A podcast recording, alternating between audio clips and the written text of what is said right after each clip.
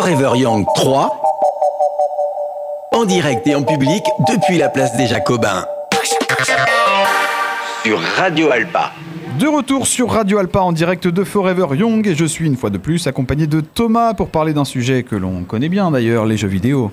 Oui, tout à fait Simon. Et pour cela, nous avons le plaisir de recevoir Simon, Simon Reboul, développeur et directeur général de Neophyte Studios. Bonjour. Bonjour, merci de m'avoir invité. Mais merci d'être avec nous surtout. Alors, avant de commencer, pour nos auditeurs, est-ce que vous pouvez vous présenter et présenter le studio Neophyte Bien sûr. Donc, euh, voilà, moi je suis Simon Reboul. Euh, je vis dans le sud de la France, à Manosque, près d'Aix-en-Provence. Et euh, en fait, euh, on a une entreprise familiale, donc avec mon père qui, qui travaille dans l'informatique. À la base, on faisait des cartes de fidélité, des logiciels pour les cartes de fidélité. Et comme on est des grands passionnés de jeux vidéo, on s'est dit pourquoi pas tenter l'aventure. Euh, voilà, donc c'était en 2019, on s'est lancé là-dedans. On a fait un premier Kickstarter où on a récolté que 100 euros, donc c'était un gros échec. 2013.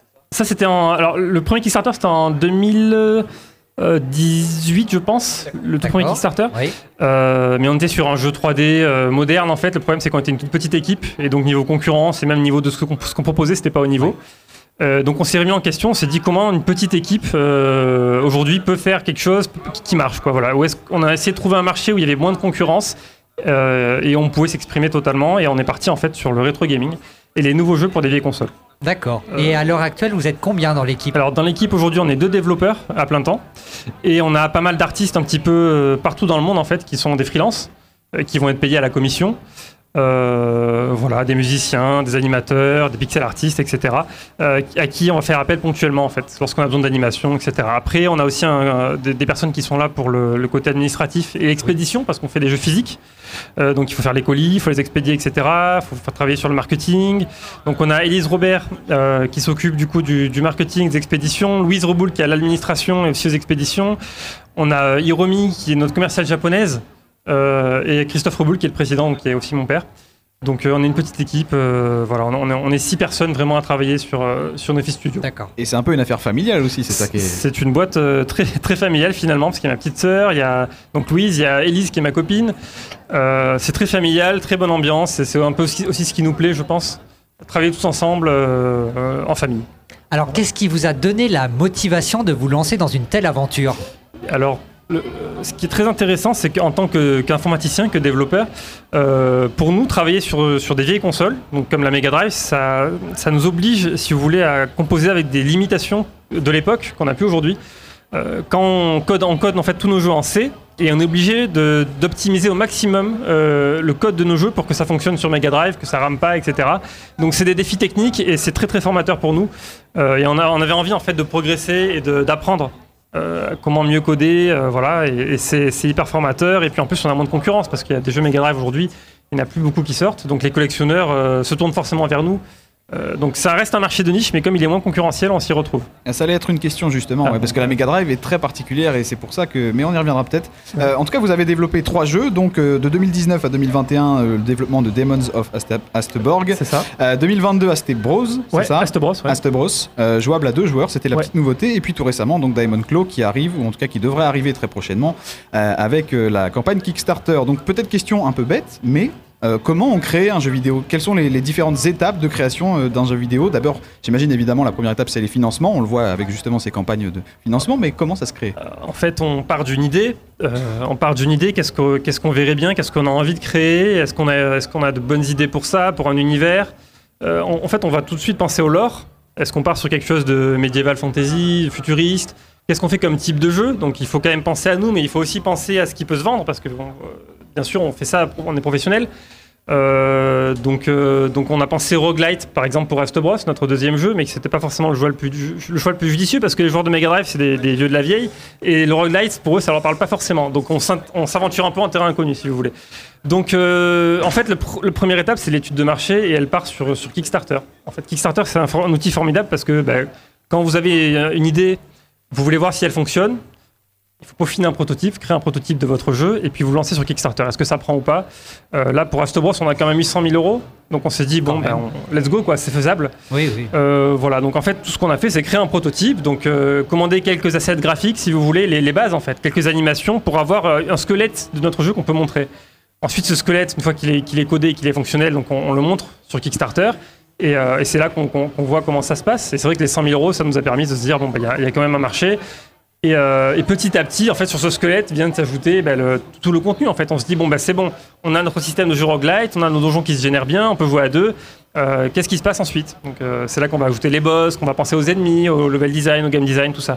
Tout ça, ça vient un peu après. Donc au final, à la base, c'est vraiment une idée de qu'est-ce sur quel type de jeu on part, vraiment les fondamentaux. Et au fur et à mesure, ça s'étoffe petit à petit. D'accord. Voilà. Alors, on va revenir sur le jeu euh, Demon Cloud et euh, justement ce nouveau jeu qui arrive, Oui. ou qui, qui arrive bientôt. Quelle est son histoire?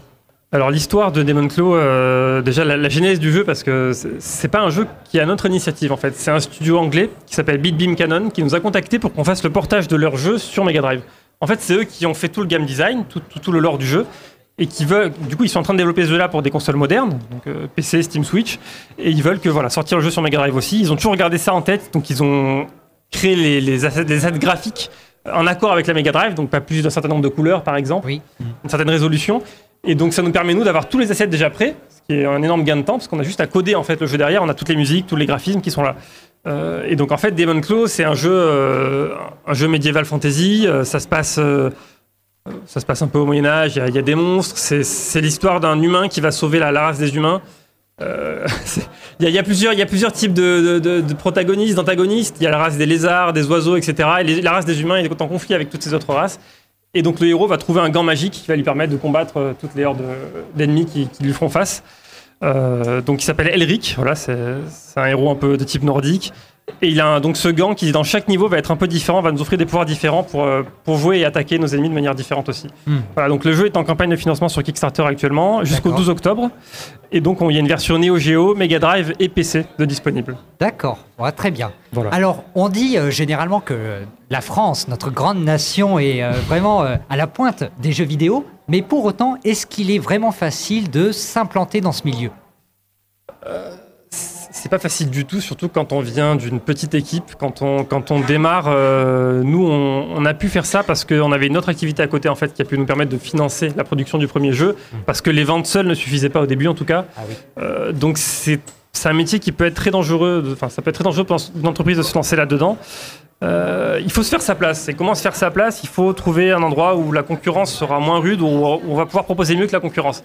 Et c'est vrai qu'aujourd'hui, le- les, les jeux vidéo Mega Drive, euh, homebrew, on appelle ça homebrew, c'est-à-dire les jeux faits faits un peu dans un peu maison, c'est c'est pas encore très professionnalisé en France. C'est-à-dire qu'il y a très peu de boîtes qui font ça à plein temps. Oui. Ça nous permet, nous, de pouvoir se, se hisser, si vous voulez, euh, de pouvoir proposer des produits de qualité parce qu'on est professionnel et qu'on est- on est à plein temps dessus. Quoi. Alors que les autres font ça dans leur temps libre. Euh, donc ils mettent plus de temps. Forcément, ils n'ont pas forcément l'argent pour payer des artistes également. Euh, donc nous, on peut proposer des produits, si vous voulez, finis, comme à l'époque on avait sur le Mega Drive en 2023. Donc c'est là qu'on arrive à tirer notre épingle du jeu. Mais si vous voulez créer des jeux modernes aujourd'hui sur PC avec une petite équipe, c'est très difficile. Il faut Oui, une bonne idée, des gens de passionnés qui ont du talent. Donc finalement, euh, vous avez euh, su euh, tirer votre épingle du jeu en finalement vous concentrant sur les jeux rétro gaming plutôt que les jeux actuels modernes où là c'est complètement saturé. En trouvant un milieu, un milieu de niche en fait. Ça, ça reste quand même une niche assez conséquente parce que des collectionneurs et des passionnés de Mega Drive, il y en a partout dans le monde. Euh, mais voilà, on a beaucoup moins de concurrence euh, sur ce milieu-là. quoi. Une question sur vos jeux. Est-ce que vous faites des rééditions de jeux qui existent déjà ou ce n'est que des créations originales? Pour nous, c'est que des créations originales. C'est, on est chef de projet, donc on crée tout le projet, on, on choisit nos artistes, les graphismes, et on code tout le jeu de A à Z. Et sachant que vous le disiez tout à l'heure, mais euh, il y a un des jeux qui est passé, enfin qui est passé, mais qui n'est plus disponible à part sur le Cache Converters euh, du Mans, euh, sur Oui. Switch. C'est Sur ça, Demon's Nintendo Vastborg Switch. est en fait est sorti en édition Switch. Euh, pour l'instant, c'est une édition limitée. On a vu ça avec Limited Run et c'est vrai que tous les exemplaires sont partis. Il en reste très peu. Et du coup, là, le Mans, a la- on a la chance voilà, d'en avoir au Mans, au, game, au, au- pardon, au Cache Express du Mans, euh, voilà, qui en vend euh, quelques-unes. Je crois qu'il a peut-être deux, deux, trois copies. Euh, et là, il y a encore une copie à gagner sur le stand, sur notre stand. Et bah justement, euh, Voilà, puisque vous êtes présent euh, aussi dans le cadre de Forever Young, vous êtes présent au salon du multimédia Sciences et Technologies qui se tient donc sur la, la place de la République de 13h à 19h. Euh, dans, son, sa- dans ce salon, le public peut venir tester des bornes d'arcade, des simulateurs, découvrir l'intelligence artificielle, de la réalité virtuelle, bref, tout un panel pour se faire plaisir. Et vous justement, donc qu'est-ce que vous proposez euh, dans le cadre de Forever Young là pour, euh, pour les, le public? Alors, on leur propose de tester nos jeux sur Ouais. du matériel d'origine. Donc, on a vraiment des, des, des- des Mega Drive. Des. Mega Drive en Des direct Mega Drive avec les cartouches, les manettes de l'époque. Euh, et les TD cathodiques, les TD cathodiques, euh, voilà, qui n'étaient pas évidentes à transporter, mais on a réussi quand même à les amener. Donc vraiment à l'ancienne. Vraiment à l'ancienne, donc euh, avec l'expérience qu'on pouvait connaître quand on était voilà, dans, dans les années 90. Euh, mais avec des jeux de 2023 quoi.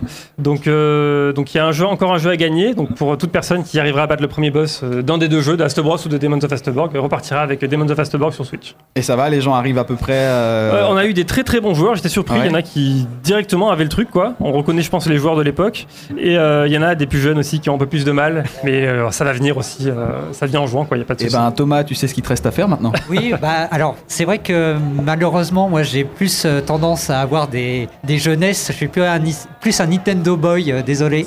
Il y a deux teams, moi, il y a deux Pardon. En tout cas, on, a, on ira faire un tour à- après l'émission. Mais, merci beaucoup, euh, Simon Reboul, c'est hyper intéressant. Bah, je vous en sujet. prie, merci à vous. Euh, où peut-on suivre vos actualités? Est-ce qu'il y a des nouveaux projets qui sont déjà en préparation, même si. euh, Alors on a des euh, projets un peu confidentiels qui sont en préparation bien sûr, mais c'est vrai que pour l'instant on se concentre sur Demon Claw qui est sur Kickstarter donc en financement jusqu'au 12 octobre. Euh, donc on peut acheter le jeu donc sur Neo Geo, PC et Mega Drive. Il y a aussi une version digitale qui est, plus abordable. Euh, il y a aussi nos réseaux sociaux donc on est sur Facebook Neofit Studio, euh, sur Twitter Neofit Studio mais je crois que notre nom c'est Deastborg sur Twitter mais vous nous trouverez facilement. Il y a Instagram aussi. Euh, voilà on est présent sur tous ces réseaux et, euh, et voilà n'hésitez pas à nous rejoindre. Eh ben, n'hésitez pas donc à, à suivre tout ça sur les réseaux sociaux avec donc peut-être euh, des futures euh, actualités pour l'instant confidentielles à venir sur les réseaux. Merci beaucoup Simon Merci Reboul. On continue cette émission avec dans un instant donc, puisque vous l'avez compris, cette interview a été intervertie puisqu'à la base c'était autour de Robin et de Charlie pour les mercredis où on serait. Donc normalement, a priori, si c'est bon, c'est bon, c'est confirmé. Eh bien, ça y est, dans l'oreillette. Euh, on retrouve donc Robin dans un instant, mais avec une pause musicale en attendant euh, l'installation du plateau. À tout de suite, on est toujours à Forever Young.